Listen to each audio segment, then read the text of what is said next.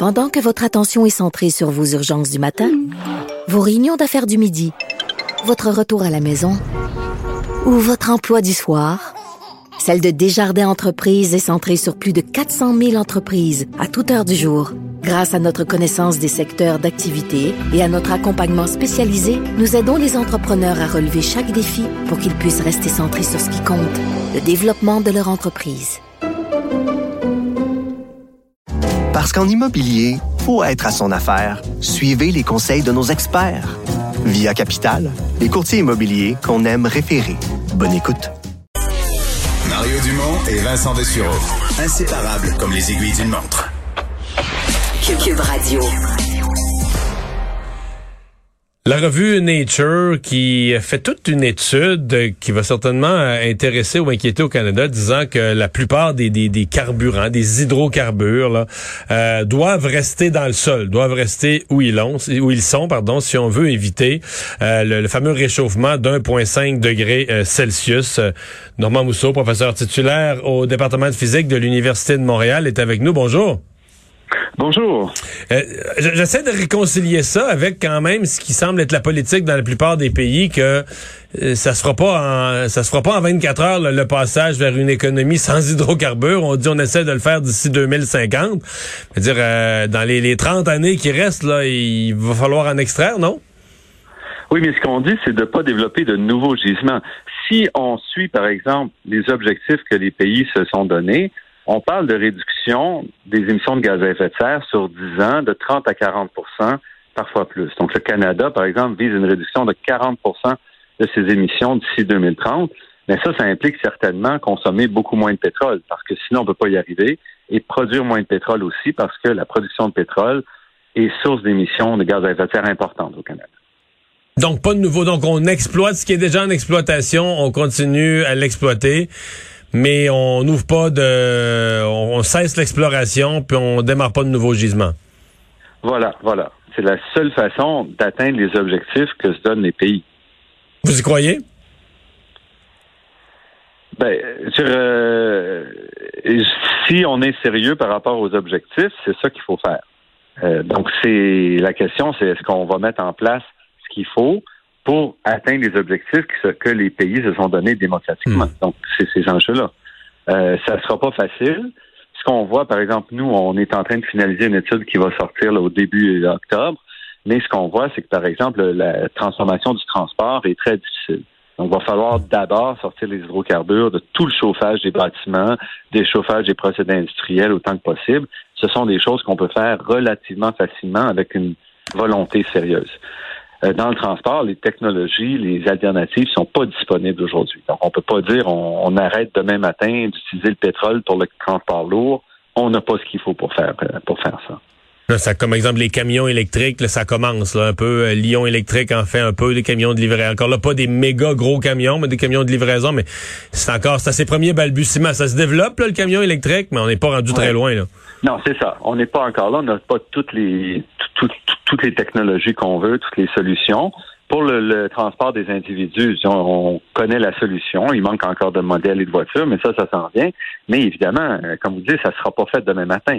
Pour les, les- le transport, dans nos modélisations, là, on ne voit pas qu'on puisse décarboner euh, d'ici 10-15 ans de manière significative.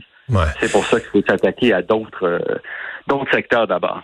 Mais si on faisait ce que Nature dit, ça veut dire qu'au Canada, toute l'industrie de l'exploration, on arrête complètement. On est, si on n'ouvre pas de nouveaux gisements, si on est décidé à ne pas ouvrir de nouveaux gisements, on perd pas notre temps de l'explorer, je me trompe pas? C'est correct. On arrête l'exploration. Mais ce que je veux dire, ce que je veux dire, c'est que pour le Canada, je veux dire, je, je sais pas, je, je pas le nombre, le nombre d'entreprises dans l'exploration, dans l'Ouest, c'est une récession majeure. Je veux dire, Si on, si on fait ça pour le Canada, on parle d'un ralentissement économique, d'une récession euh, majeure. Là. Oh, mais on l'a vu depuis trois ans. Parce que quand les prix du pétrole se sont écrasés, quand la demande a chuté, ben, l'industrie a été obligée de s'arrêter. Et si le reste de la planète consomme moins de pétrole, ben, les investissements qu'on va faire dans le développement puis l'exploration ne serviront pas à grand-chose. Donc, évidemment, la question, c'est est-ce que le reste de la planète va bouger? Parce que si le niveau de consommation reste à 100 millions de dollars, à 100 millions de barils par jour, ben, à un moment donné, il va falloir que quelqu'un produise pour répondre à cette demande-là. Les prix vont être tels que ça va être intéressant de le faire. Donc, il va y avoir une pression pour le maintenir. C'est évidemment, pour y arriver, il faut aussi que la demande en pétrole chute. Parce que c'est difficile de dire euh, j'en produis plus, puis la demande elle reste là. Hmm. Ça, c'est clair. Euh, fait qu'il faut, il faut voir. Il y a plusieurs pays, des grands pays consommateurs, qui s'enlignent pour une réduction, une décarbonation de leur, euh, leur économie, donc une réduction de la demande. Et quand la demande n'est pas là, ben c'est sûr que on pourra pas vendre. Et ce qu'on voit depuis quelques années, depuis deux, trois ans, même avant la, la, la, pandémie, c'est que la Russie, euh, les pays de l'OPEP ont joué très dur pour évincer les nouveaux, les nouveaux producteurs euh, aux États-Unis et par la bande, ça touche le, Canada. Quand vous euh, citez un débat comme celui qu'on a eu hier, vous voyez les partis bon qui s'ostinent, il y en a un qui réduirait de 30 puis l'autre c'est 40, puis l'autre c'est 50, puis l'autre c'est 60. Euh, puis aucun qui nous parle de, sacrifices qu'on aurait à faire, de changements dans nos vies, de moyens concrets. C'est comme une surenchère de gros chiffres, mais sans vraiment moyens concrets. Moi, ça me paraissait, je me mettais dans la peau de l'électeur moyen, ça me paraissait un peu, surréaliste tout ça, déconnecté. Vous venez de nous dire, bon, vous-même, là, après avoir étudié avec des experts ce qu'on peut faire dans le transport, euh, c'est pas évident. là, on parle de 2030, donc on parle d'avoir tout fait ça dans 9 ans, d'avoir, par exemple, 50% là, ça voudrait dire d'avoir réduit de moitié notre consommation, de nos émissions de gaz à effet de serre dans 9 ans. C'est peut-être faisable, mais est-ce que c'est faisable sans que personne s'en rende compte, sans qu'il y ait aucun impact sur les emplois, sur l'économie, sur nos habitudes, sur nos voyages? Oui, je rappelle qu'on sort d'une pandémie, là, où les gouvernements ont appliqué tout ça, ont modifié notre, notre mode de vie de manière brutale et tout, avec un appui de la population relativement fort.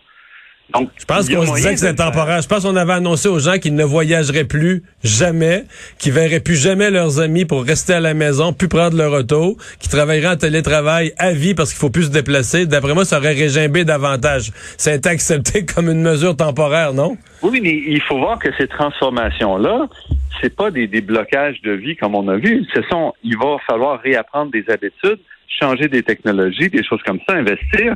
Mais ce qu'on voit, nous, quand on fait les analyses, c'est que les technologies sont là pour faire les transformations. Le coût des technologies, et je pourrais vous en dire plus dans deux, trois semaines, quand notre, euh, le 6 octobre, quand notre avanceur, mais le coût des technologies chute de manière folle. Donc, c'est tout à fait possible de le faire. De réduire de 50% d'ici 2030. Ben là, c'est 40% l'objectif pour 2030. oui, mais les partis vraiment verts, les partis qui sont vraiment verts disent que c'est pas assez, il faudrait faire 50, mais le 10 de plus, ça a l'air d'être un pet, là. Ça a l'air d'être rien. Euh, non, c'est, c'est, c'est, un défi. ouais, ouais.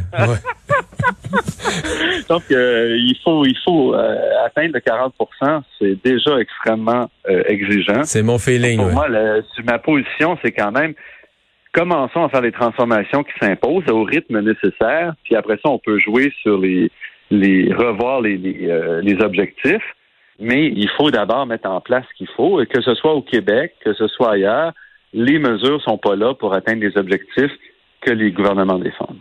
Il faut des, des mesures, des approches beaucoup plus systématiques et euh, basées sur la science pour y arriver. Monsieur Mousseau, merci d'avoir été là. Au revoir. Normand Mousseau, professeur titulaire au département de physique de l'Université de Montréal.